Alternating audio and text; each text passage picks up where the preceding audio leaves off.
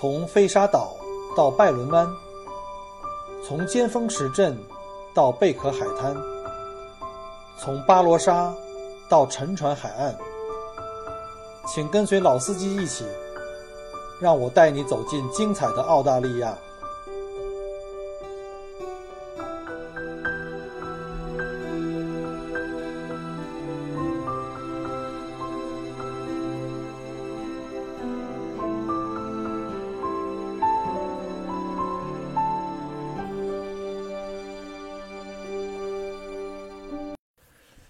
各位听友，大家好，今天是二零一八年五月十四号，礼拜一，欢迎各位再次收听麦克锅聊澳洲。随着暑假，中国暑假的临近呢，现在是五月中旬了哈，到七月开始就要到中国的暑假高峰期，七八两个月。我们现在接到的很多的问询都是关于七八月份暑期的这个呃客人的行程啊，包括呃。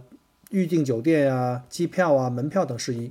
那今天我们想利用这个机会跟大家聊一下呢，关于澳大利亚旅行啊，我们是约要订酒店呢，还是订公寓，还是订民宿？这是我们近期接到最多的一个问询啊。然后呢，就是地点问题。在这里呢，先给大家来做一个提醒，就是各位在来澳大利亚以前呢，一定要提前做行程设计。而行程设计呢，有一个重要的原则，就是。我们要先把行程定好。所谓行程，就是我几号几月几号从北京出发，或者从哪儿出发，然后呢是大概什么样的航班，抵达澳洲哪个城市，计划在那个城市呢要玩几天，住几晚。呃，为什么要这么安排？而且呢，我建议在预定行程的时候呢，千万千万不要自己一门心思自己在网上去查各种坑爹的攻略哈。我们碰到过很多客人给我们发来的说，哎，这个是我们自己做的行程，麻烦你帮我们按照这个行程去去来安排。说实话，那个行程根本无法实施。嗯，不得不吐槽一下国内很多的这种众多的所谓的这个攻略网站啊，我就不一一点名了。什么这个牛啊，什么那个窝呀，上面很多行程我不知道是哪些达人们所谓的达人们写的那行程，那根本就坑死爹了。所以各位千万千万不要相信那些。就来过一次啊，自己认为已经都把澳大利亚玩的通通透的了，那种的行程的话，你到最后的结果就是非常非常赶路，非常非常遭罪啊！一定要跟当地的旅行社或者是专业的这种旅行机构来了解什么样的行程才是比较现实的行程，要根据自己的需要。那行程定好了以后呢，再去预定酒店和机票，否则你把酒店和机票定好以后呢，发生行程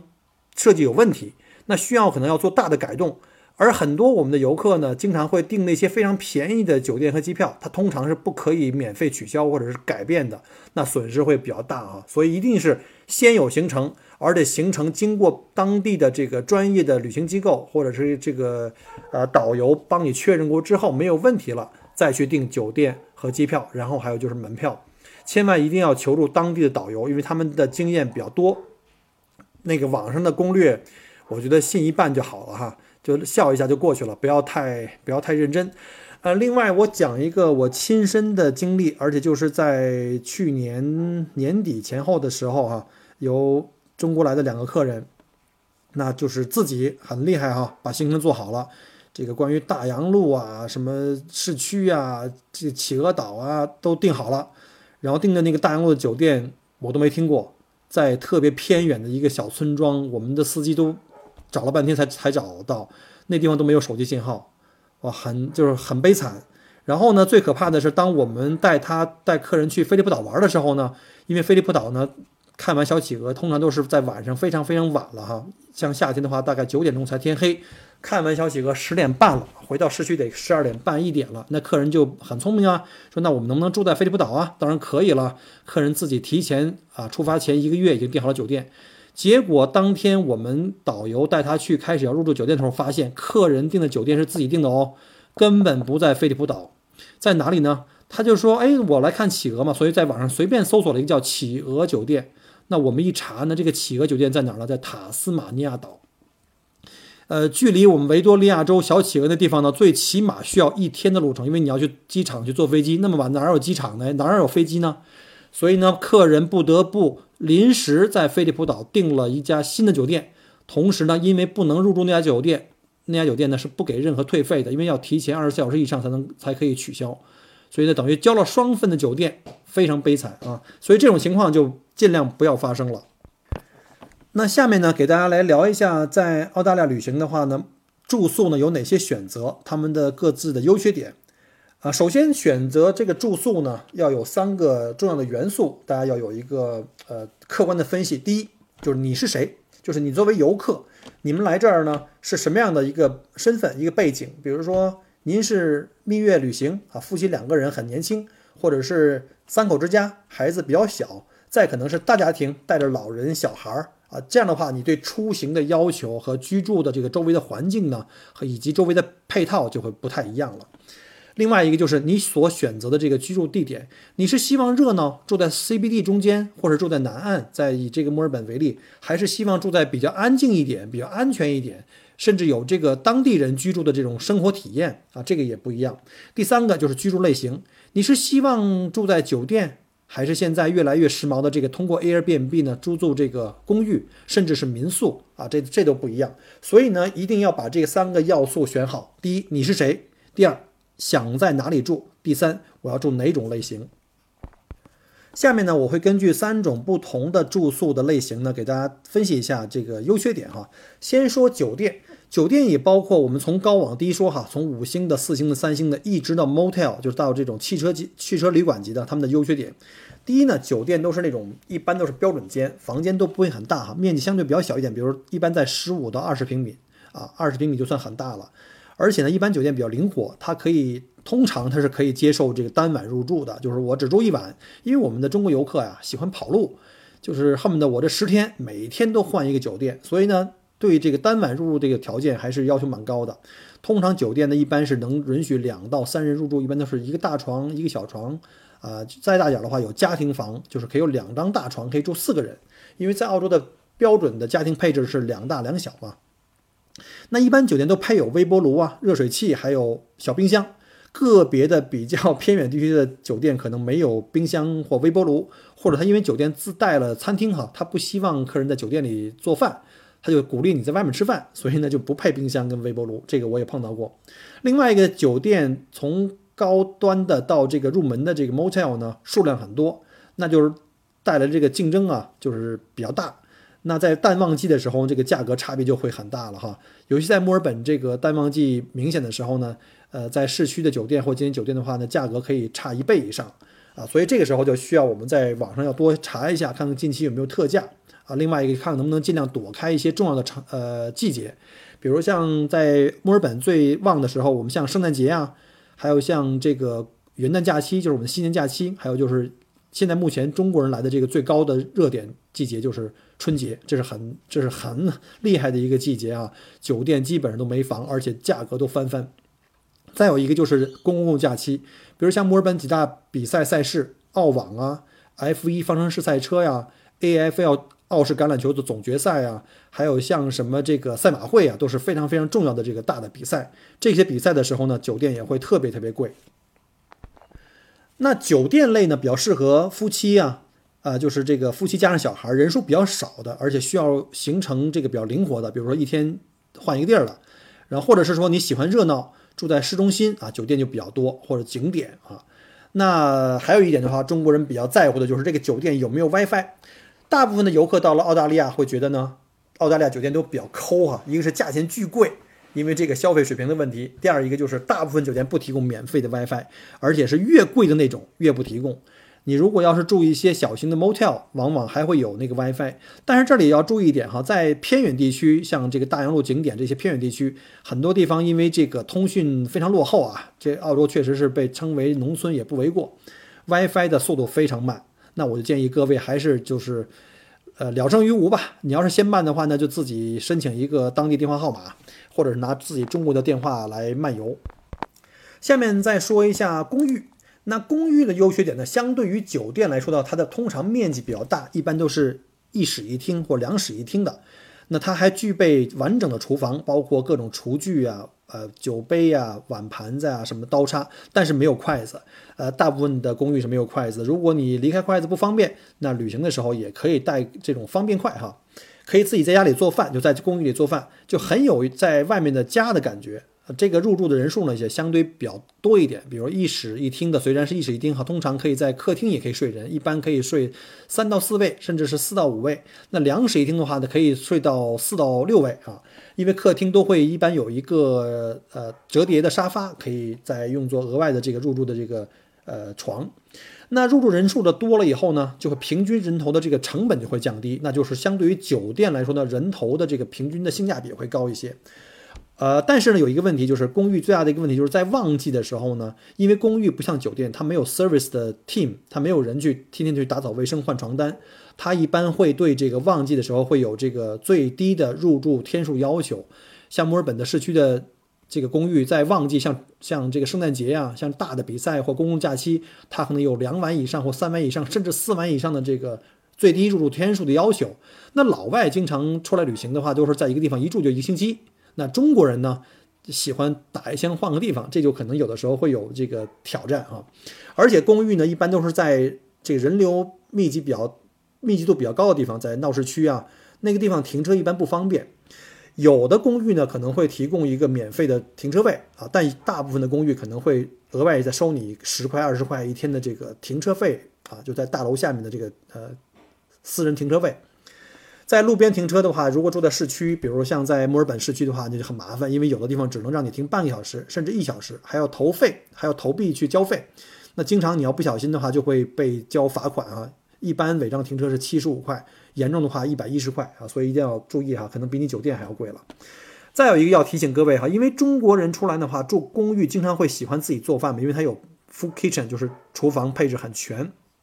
但是这里的公寓，尤其是比较早的公寓呢。它的这个油烟机啊，吸力不大，而且是这个循环式的，带一个滤芯儿，它没有烟道，所以这个时候中国人做饭呢，会经常有大的油烟啊。我们这个炒菜也比较多，会经常引发这个烟感报警器的报警，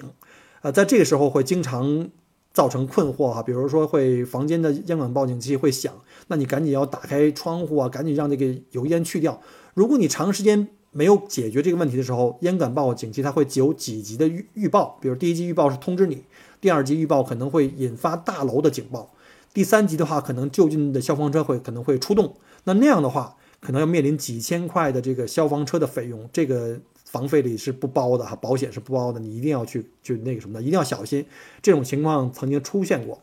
那公寓呢，比较适合大家庭或几家朋友一起出游啊，喜欢热闹，你要可以在市区啊出游方便啊，出门就有各种的什么夜生活呀、餐馆啊、超市啊啊，这个是比较适合这种。出游的人群，那第三种呢，就是民宿。那民宿通常都比较大了，因为我们知道，在西方国家，尤其在澳大利亚这种地广人稀的地方呢，除了 CBD 以外，会有这种高层的公寓或酒店，基本上在这个市区，呃，五公里以外都是这种一家一户一个地啊，一个大 house 的这种啊，所谓民宅。那民宅通常都是有三个到四个卧室，都是有完整的厨房啊，都有前后花园，甚至有的有游泳池啊，大一点的话还有网球场。那这种度假的感觉就会比那个前面两个就更加强啊！这种对深度游的这个比较要求比较高的客人比较适合，比如像老外一般出来一家人出来很大的家庭，肯定要待一两个星期，那住这种房子就会，呃，有这个优势。而且民宿因为住的人更多，你人头的费用会更低，比你比如七八个人到十个人左右的话，你要住酒店的话，至少要四到五间房，那那个费用就会相当高。比如一间房在旺季的时候可能在三百块钱澳币左右。那你要是乘四间到五间，那就一千二到一千五了。但是像这种民宿的话，像你十个人入住的话，大概旺季的话能够在三百五到四百，那就便宜的很多了。而且呢，还可以跟当地人一样体验那种深度的当地人的生活，比如跟当地人一起起居啊、买菜呀、上学啊这样的。因为有的中国的父母呢，可能利用这个寒暑假带孩子出来游学。那孩子可能在附近的学校上学，那可以步行送去上学，然后回来可以一起买菜做饭，就跟过日子一样哈。这种体验会非常非常好。那但是呢，就是这个民宿也是这样，在旺季的时候呢，它会有最低的天数限制，就是你至少三天或四天起住，因为它单次入住呢，主人都会收一个单次的清洁费，从一百到两百不等啊，因为你入住一天，他要收一次。你入住两天也要收一次，那一般的话，你入住长一点的话呢，它只收一次的话，你就比较合算一点哈。通常还有一种特殊情况，就是房东可能会挑这个住客，就你不是说你想你有钱你想住，他就一定租给你，他要看你对方的这个会不会对房子有这个爱护的这方面的这个这个呃这个情况？因为比如说有的房东他会比较容易不接纳这个有带儿童的家庭，或者是带宠物的家，他可能会专门写出来不许不许带小孩儿，比如几岁以下，比如十五岁以下这种比较淘的，会把房子弄乱或者是弄坏的。他的这个修理费用可能会比你房租还要贵，甚至是不带宠物啊，他可能会挑客人。呃，我也听说过有一些房东呢，可能会对有一些人种啊，这个不是不一定完全是种族歧视，可能有一些人种可能住房对房子不爱惜啊，这个呢确实是有出现，所以呢这个要注意。呃，中国的客人还好了，中国客人还相对都比较 OK，只不过中国客人最大的问题就是在用完厨房以后，经常这个碗呢没有给洗干净。或者是根本没有洗就扔在那儿，这样的话可能造成主人会加收额外的清洁费用哈，这个是要我们需要注意的，因为中国人炒菜呀、做饭呢油烟比较大，厨房会弄得比较脏，所以这个得希望我们的中国游客呢相对注意一下。那民宿呢比较适合大家庭，尤其是当你有老人小孩儿，你不希望住在那个市区啊这种比较乱的地方。呃，尤其坦白讲，尤其在近几年，呃，澳洲呢引入了大量的这个叙利亚呀，或者是这个什么战乱国家的这个难民，这些难民的涌入呢，坦白讲，确实对这个当地的治安，尤其在 CBD 这种人多啊人杂的地方的这个治安呢，会有一点点的这个挑战。呃，确实，我们之前看新闻也看到过墨尔本市区出现过一些，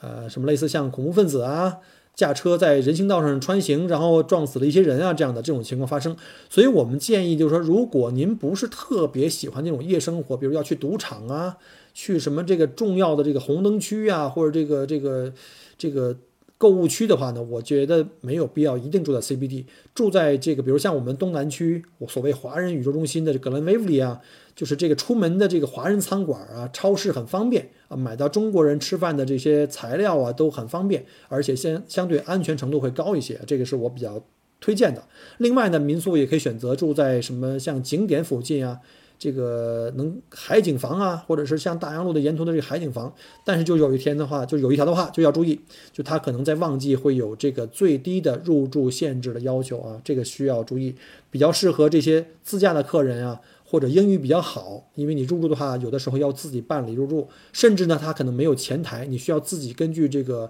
房东提供的预定信息啊，告诉你如何从哪儿去哪拿钥匙啊，怎么去入住啊，这样那样的。好了，上面就介绍了在澳洲预订酒店或公寓或民宿的几个问题和优缺点，以及行程预订的时候的一些呃要素。如果各位对澳洲旅行的行程或者对酒店的要求有什么问题的时候呢，欢迎在呃节目之后给我留言，也欢迎加我的个人的微信。呃，因为在澳大利亚，在不同的季节，呃，在不同的城市，这个酒店的住宿还是有一些窍门的。所以呢，如果有这方面的问题，欢迎您加我的微信或者在节目后留言，我们来线下互动。那祝各位寒暑假来到澳大利亚玩的开心、安全。